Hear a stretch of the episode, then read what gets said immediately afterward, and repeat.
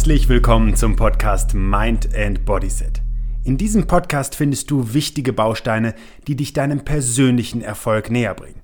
Mit spannenden Impulsen zu den Themen Gesundheit, Bewegung und Mentales kannst du unmittelbar Einfluss auf deine Lebensqualität nehmen. Mein Name ist Ben Bark und ich freue mich, dass du dabei bist.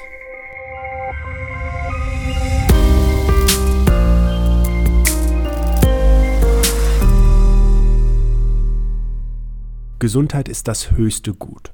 Das ist nicht irgendein flotter Spruch, sondern spätestens dann für jeden von uns Gewissheit, wenn wir mal flach liegen ein paar Tage, beispielsweise mit einer Grippe. Dann merken wir erst, wie sehr unser Leben eingeschränkt ist, wenn wir nicht gesund sind. Dann merken wir, was für unangenehme Begleiterscheinungen, Gliederschmerzen, Kopfschmerzen, laufende Nase unser Leben wirklich regelrecht einschränkt, beinahe verhagelt. Wir wissen ja dann eigentlich, dass es relativ schnell wieder gut ist und wir uns jetzt ein paar Tage Ruhe gönnen und vielleicht wirklich auch mal bewusst auf das Thema gesund werden, das Thema Regeneration, dem Körper etwas Gutes konzentrieren. Warum um Himmels willen ist das eigentlich so, dass wir erstmal richtig krank werden müssen, damit wir manchmal verstehen, wie wertvoll eigentlich dieser alltägliche Gesundheitszustand ist, dieses sich gut fühlen, dieses den Alltag frei bestimmen, mobil sein, einfach das machen, was dir gerade in den Sinn kommt. Für mich ist das in einer anderen Form tatsächlich ein stärkerer täglicher Begleiter, weil ich ja Menschen dafür begeistern möchte, etwas für sich selber zu tun, weil das für mich immer im Großen und Ganzen natürlich die Gesundheit betrifft, aber auch unmittelbar das Wohlbefinden, die Qualität des Alltags, die Leistungsfähigkeit.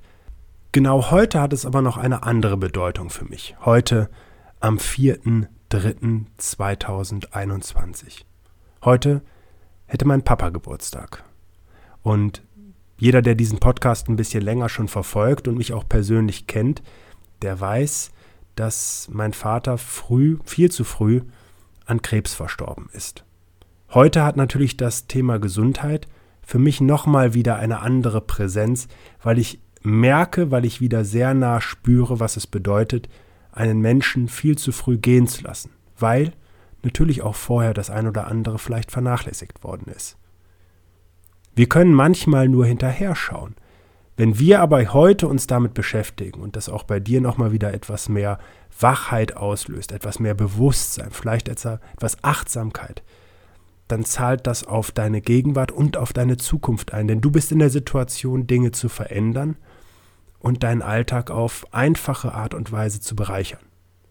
Genau das habe ich mir eigentlich auch mindestens als Ergebnis aus der Pandemie gewünscht. Mehr Bewusstsein für das Thema Gesundheit, mehr Eigenverantwortung und Eigeninitiative, gelebte Selbstwertschätzung im Alltag, die nicht daran besteht, dass wir uns überlegen, wann wir wieder Urlaub machen können, sondern schauen, wo wir etwas für uns machen können, was uns gut tut und unserer Gesundheit zuträglich ist dann gibt es immer jede Menge Optionen, auch in einer eingeschränkten aktuellen Lage. Wir haben uns sehr, sehr stark auf Impfstoffe verlassen und wir haben uns sehr stark von Einschränkungen sogar von der Gesundheit manchmal weiter wegdrängen lassen, wenn es beispielsweise um das häusliche Umfeld, teilweise natürlich auch um Kontakte, die der Gesundheit gut tun geht. Und davon möchte ich jetzt gar nicht beurteilen, was sinnvoll oder weniger sinnvoll ist, sondern mehr den Wunsch nochmal wieder äußern, dass wir uns die Zeiten einfach nehmen dürfen. Wenn wir heute immer häufiger hören, wir haben keine Zeit oder uns fehlt die Energie oder es ist zu teuer, etwas für sich zu tun, dann sind das oft Dinge, die vorgeschoben sind, dann sind das Ausreden. Denn Dinge, die uns wichtig sind, für die finden wir immer Zeit. Was machen wir nicht alles im Alltag, was am Ende Zeitverplemperei ist, wo wir einfach mit einer gewissen Aufmerksamkeit, die wir uns gönnen und der darin investierten Zeit, uns unmittelbar etwas Gutes tun können und damit natürlich auch einen wichtigen Beitrag zur Gesundheit leisten. Für was geben wir alles Geld aus, was am Ende nicht unmittelbar in uns als Mensch einzahlt oder eben auf unsere Gesundheit? All die Dinge haben also immer etwas mit Priorität zu tun. Und ich möchte dir in der heutigen Podcast-Folge nicht nur dieses Bewusstsein nochmal geben und dich ein bisschen natürlich auch an meiner aktuellen Gefühlslage teilhaben lasse, weil ich glaube, dass Emotionen und dieses dieses Gefühl, was du vielleicht auch für meine jetzige, auch wieder irgendwo traurige Stimmung gewinnen kannst, natürlich für dich ein großer Motor sein kann.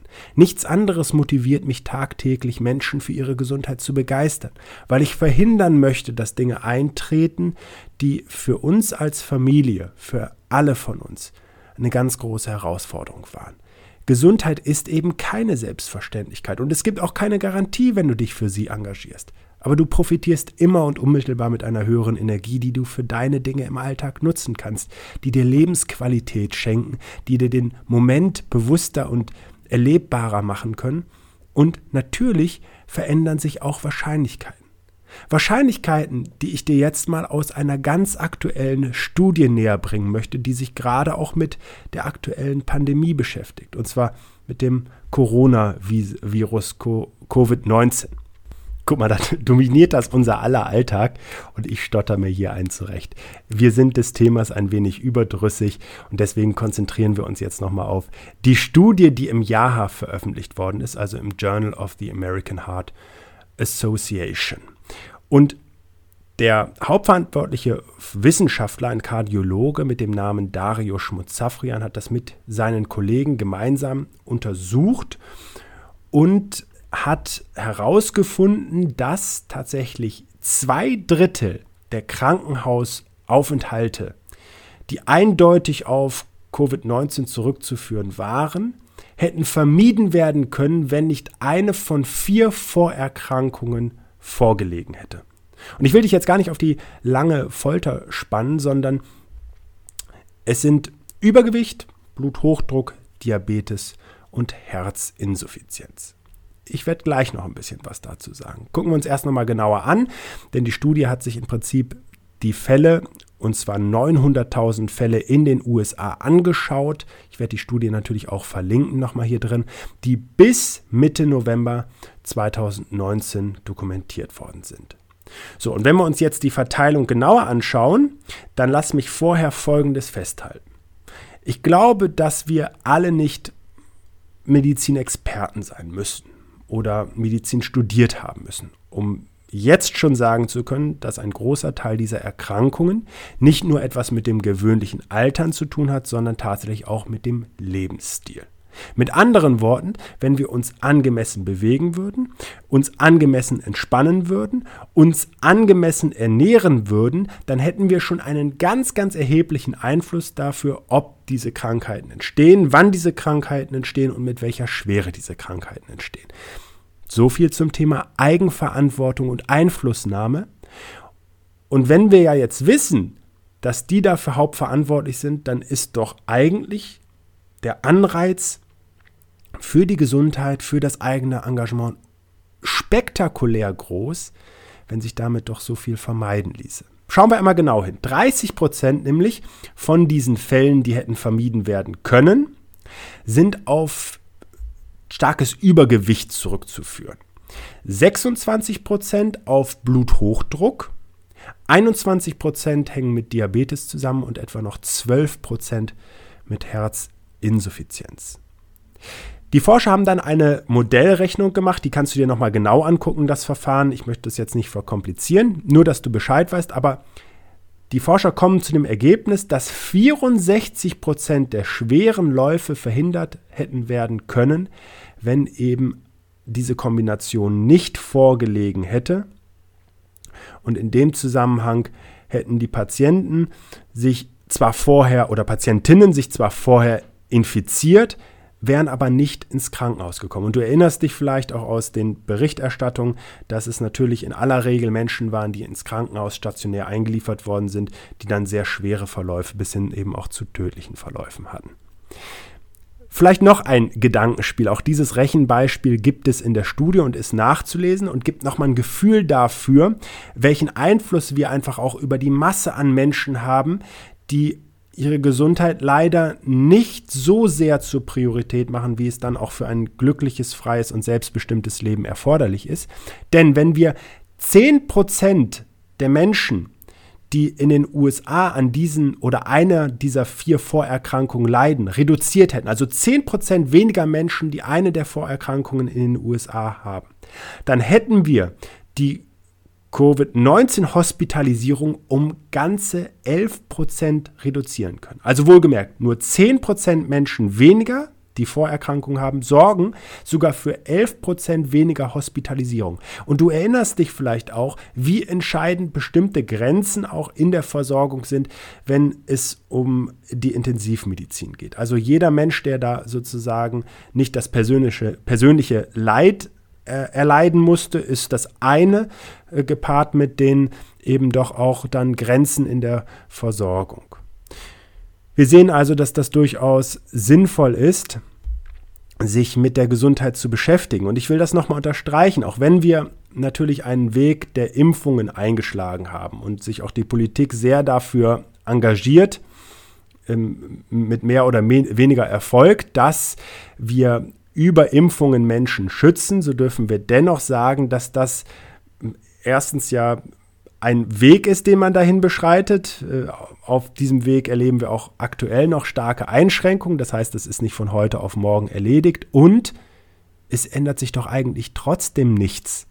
Abgesehen davon, dass ich der Meinung bin, dass es Menschen, die nicht unter Übergewicht leiden, die nicht an Bluthochdruck leiden, auch wenn das eine stille Erkrankung ist, von der man vielleicht lange nichts mitbekommt, die nicht an Diabetes leiden, die keine Herzinsuffizienz haben, ein freieres, ein selbstbestimmteres Leben führen können.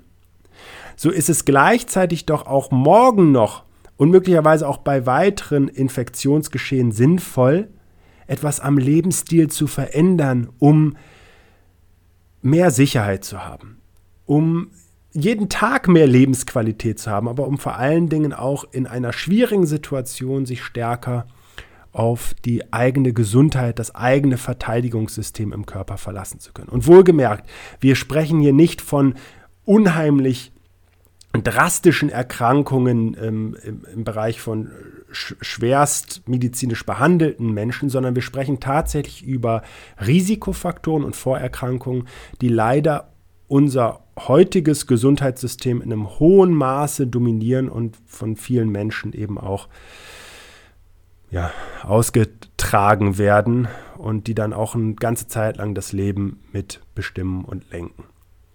Also wenn wir uns nicht nur mit Covid-19 weiter beschäftigen werden müssen, sondern auch insgesamt sozioökonomische Interessen verfolgen und allem voran das persönliche Lebensglück, dann macht es Sinn, dass wir uns etwas Zeit für unsere Gesundheit nehmen. Und dass diese Zeit immer sinnvoll aufgebracht ist, wenn es darum geht, mehr Lebensqualität, mehr Energie zu haben, ein höheres Wohlbefinden, ein anderes Aussehen, eine größere Leistungsfähigkeit, eine höhere Produktivität, eine größere Kreativität, all das und was man noch da hinten dranhängen kann. Und einfach auch ein größeres Bewusstsein für Sicherheit und Kontrolle in einer Situation, in der es für uns alle viel, viel schwieriger geworden ist. Jetzt frage ich mich wirklich, ob dieses Engagement nicht dauerhaft weit über Corona hinaus ein Engagement bleiben darf, das jeder Einzelne an den Tag legt und wir uns vielleicht auch mal politisch in der Hinsicht nochmal anders aufstellen dürfen, um uns mehr Lebensqualität, mehr Sicherheit für die Zukunft zu verschaffen. Ich wünsche dir mit diesen Gedanken ein, ein bisschen Inspiration gelegt zu haben, setzt sich damit auch einfach nochmal ein wenig auseinander, vielleicht am besten mit einer kleinen Aktivierung oder einer gezielten Entspannung, die du dir jetzt gönnen kannst. Und ich werde das gleiche eben auch nochmal im Bewusstsein und im Gedenken an meinen Papa machen. Ich wünsche dir alles Gute und freue mich auf unsere nächste Begegnung. Schön, dass du dir für meine Podcast-Folge Zeit genommen hast. Um auch zukünftig auf dem Laufenden zu bleiben, empfehle ich dir meinen Podcast direkt zu abonnieren. Außerdem freue ich mich über deinen Kommentar und eine Bewertung von dir. Ich wünsche dir eine bewegte Zeit. Bis zum nächsten Mal.